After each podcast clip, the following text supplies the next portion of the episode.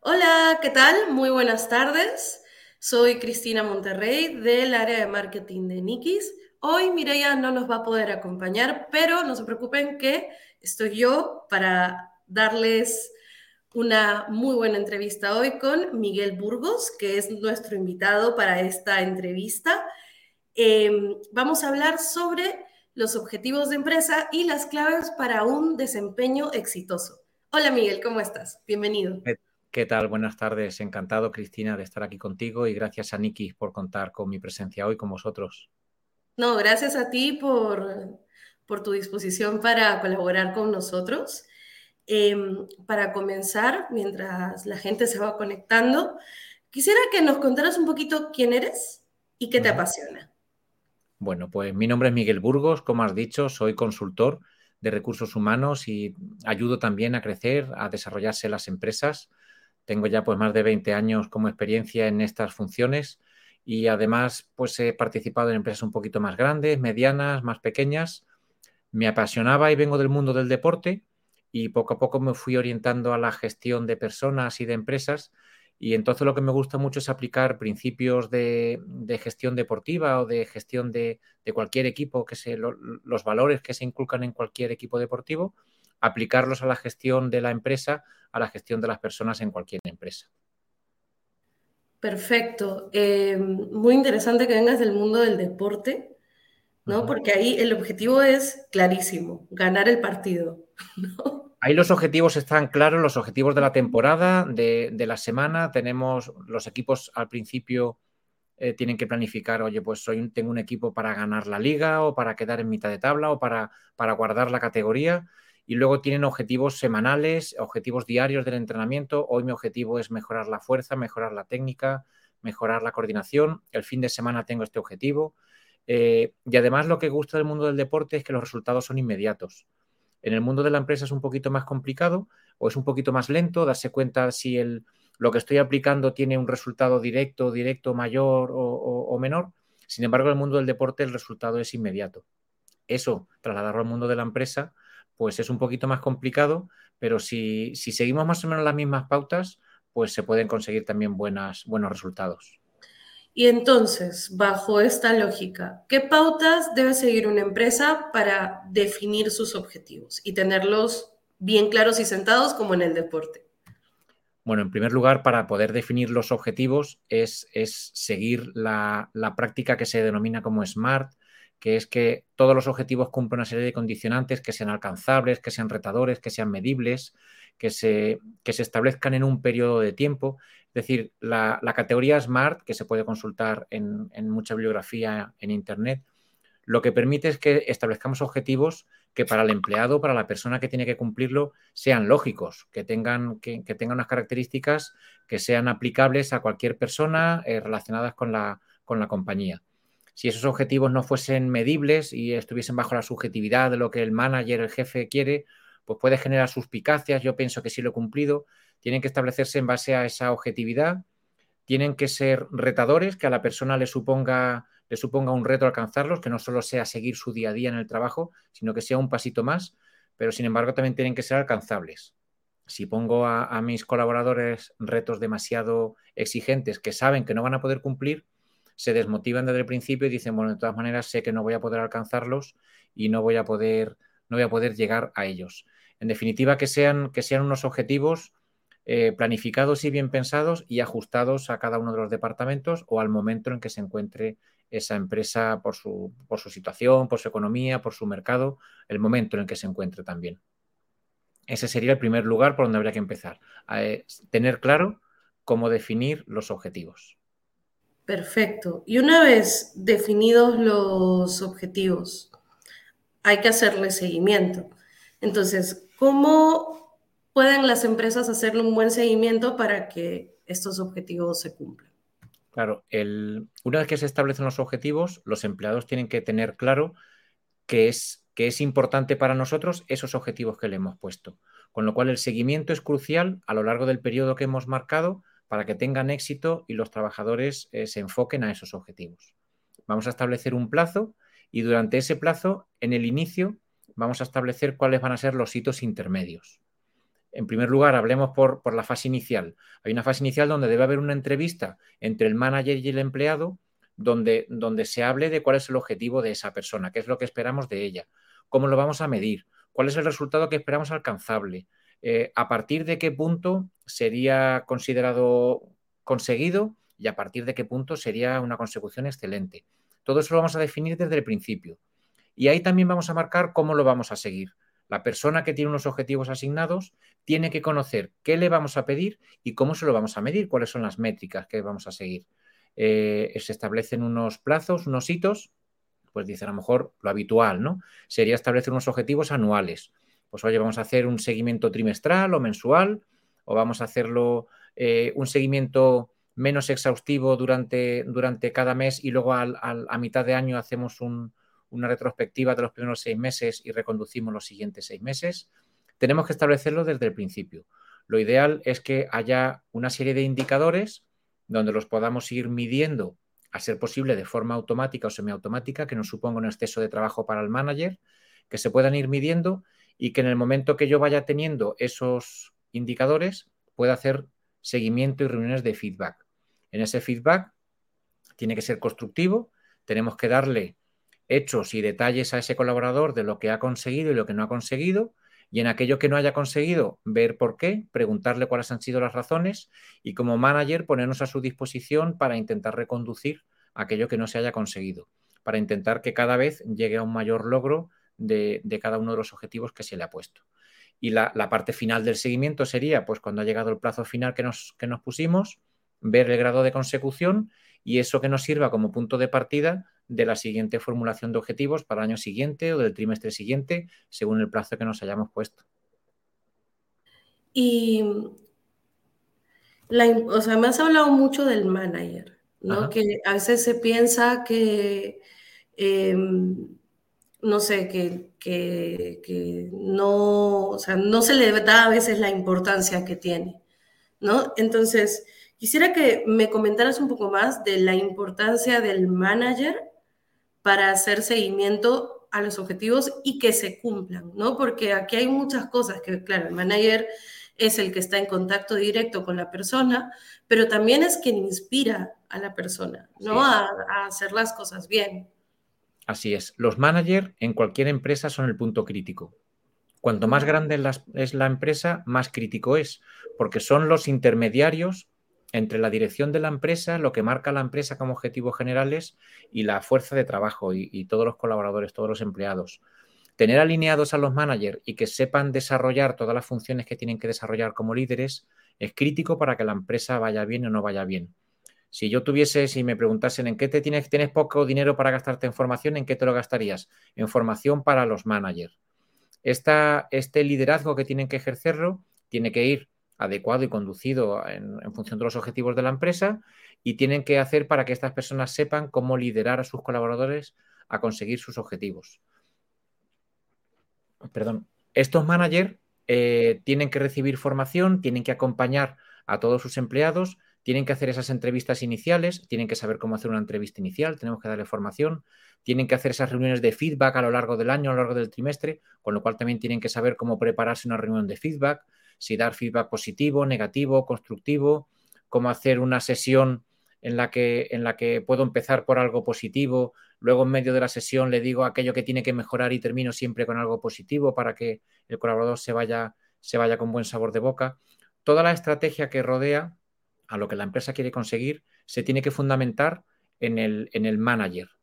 Eh, en recursos humanos siempre decimos, o a mí me gusta decir, que la mayor, el mayor departamento de cualquier empresa de recursos humanos son los managers, porque ellos son verdaderamente el departamento de recursos humanos. Son los que gestionan la motivación, los permisos, las ausencias, los turnos. Los departamentos de recursos humanos aseguramos eh, que se cumplan las políticas, que se establezca el software necesario para que eso se lleve a cabo, que se cumplan los plazos. Pero los que de verdad hacen la política de, eh, recursos humanos y la aplican en el día a día son los managers con sus colaboradores, y, la, parte difícil es la de gestión de personas en doble dirección. Un manager a la vez es empleado colaborador de, sus jefes, de los directores de sus divisiones, departamentos o de la empresa, y a su vez ellos son los responsables de un grupo de personas. Con lo cual tienen que ser capaces de captar esos objetivos generales que le vienen implantados de empresa, establecer los objetivos de departamento, los objetivos de su equipo de trabajo, transmitírselo a su equipo, que sean capaces de entender por qué la empresa nos está pidiendo estos objetivos y si hay, como decíamos antes, hay objetivos que no son alcanzables o que no están bien definidos y sus empleados se lo transmiten, tiene que ser capaz igualmente en sentido ascendente de coger esa información, trasladarla hacia arriba y reconducir esos objetivos de empresa hacia lo que cree que es mejor para el departamento y para la empresa. Con lo cual, elementos fundamentales, los managers de cualquier empresa, más cuanto más grande es, esta empresa. Me has dejado con muchas preguntas en la mente, porque hace no mucho leí un, artículo de eh, la consultora McKinsey, estaba tratando de recordar el nombre, que hablaba sobre la, la gran renuncia, ¿no? Que debes haber escuchado esto. Sí, claro. Y hablaba mucho de los trabajadores, de los frontline, frontline workers, ¿no? Que había una fuga enorme y que parte de la fuga, una de las razones importantes, era el liderazgo no adecuado, vamos a llamarlo así, de los managers, ¿no? Y que los managers eran un punto crítico, porque claro, si el manager no está motivado, entonces su, colaborador menos. Y es, hoy en día, eh, cada vez más las empresas, los empleados van a buscar un entorno saludable, un clima laboral adecuado.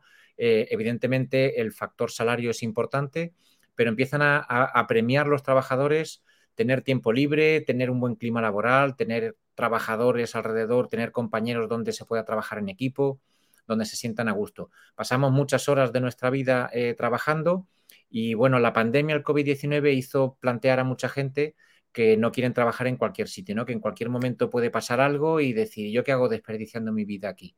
Con lo cual quieren estar en, en un entorno de trabajo saludable, cuyos managers, cuyos líderes les ayuden en un crecimiento personal y profesional y donde se sientan realizados.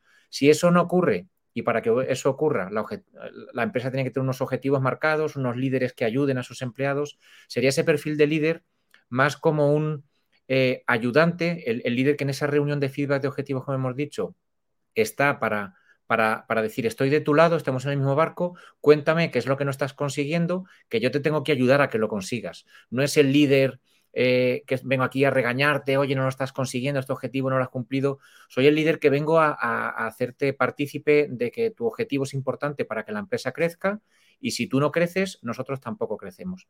Esa idea de que el crecimiento de una empresa es la suma del crecimiento de todos los demás, con lo cual el manager, efectivamente, es el que tiene que conseguir que todos sumen para que el departamento sume a ese objetivo general de empresa. Me has hecho pensar en algo. Em, ¿Qué consejo le darías tú a lo mejor a las áreas de recursos humanos o tipo talento humano, que ahora le ponen muchos nombres? ¿Qué consejo les darías tú o a una empresa en general para conseguir que, la, que los managers, para empezar, y los colaboradores interioricen los objetivos de empresa, el propósito de la empresa para cumplirlo, ¿no? Porque, ok, te ponemos un objetivo, sí, pero la idea es que uno se sienta a gusto cumpliendo estos objetivos porque estás ocho horas de tu día o más. Así es. En ello. Pues para que un trabajador se sienta, se sienta bien, desde un punto de vista de gestión por objetivos, tienen que darse dos premisas. La primera, que la empresa tenga claro cuáles son sus objetivos y los defienda y los mantenga, que no vaya dando bandazos, sino que, que su estilo, su filosofía, su misión, su, su visión y sus objetivos generales estén identificados y claros y sean conocidos por, todos los trabajadores. Ese sería el primer aspecto. Y el segundo gran aspecto, muy importante, es que el trabajador conozca cómo su cumplimiento de objetivos repercute, redunda positivamente en cumplir un objetivo de empresa. Si yo tengo un objetivo que no sé muy bien eh, qué supone, creo que además está demasiado alto, no, no es alcanzable o creo que no, y no sé muy bien el hecho de conseguirlo, qué supone para el crecimiento de la empresa, no me voy a sentir identificado y comprometido con el objetivo general de la empresa. Con lo cual, eh, lo que tiene que conseguir la dirección es hacer un despliegue de objetivos, digamos, en forma de cascada, en forma de pirámide, de manera que una vez establecidos los objetivos de la empresa, los departamentos tengan objetivos directamente relacionados con uno o con varios objetivos de empresa. Que esos objetivos de departamento, eh, si se consiguen, estamos logrando un objetivo de empresa. Y luego ese objetivo general se convierte en dos o tres de departamento y a su vez ese se, convierte en objetivos individuales. De manera que al trabajador se le hace esa trazabilidad y dices que el que tú consigas este objetivo, el que tú vendas más, hemos conseguido que el departamento de ventas consiga su objetivo, consiga el objetivo general de la empresa de, haber llegado a tal sector, a tal mercado, a tal país, haber llegado a una masa crítica que antes no tenía.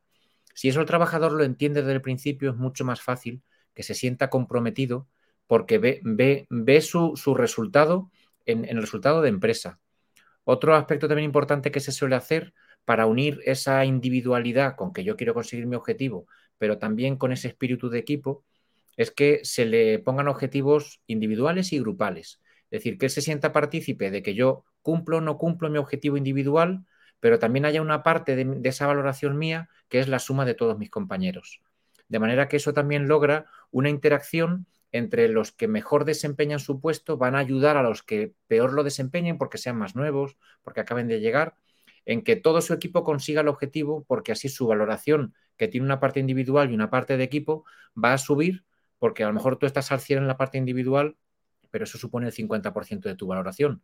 El otro 50% de tu, de tu valoración va a ser el objetivo de tu departamento, con lo cual a ti te interesa que el resto de tus compañeros crezcan. De esa manera, tu compromiso es todavía más fuerte porque no es solo contigo mismo con que tu objetivo redunde en el objetivo de empresa, sino que también redunda en que tus compañeros consigan el objetivo, cada uno de ellos individual. Perfecto. Em, la verdad es que yo ya me he quedado con, todo esto claro, me queda más claro que antes de entrar a la entrevista la importancia de la motivación, de conectar a las personas con el propósito para llegar al objetivo y pues también del, rol del manager y de lo importante que, es el que, que, ejerza un buen liderazgo, ¿no? Para, para, que todos puedan caminar hacia el mismo norte.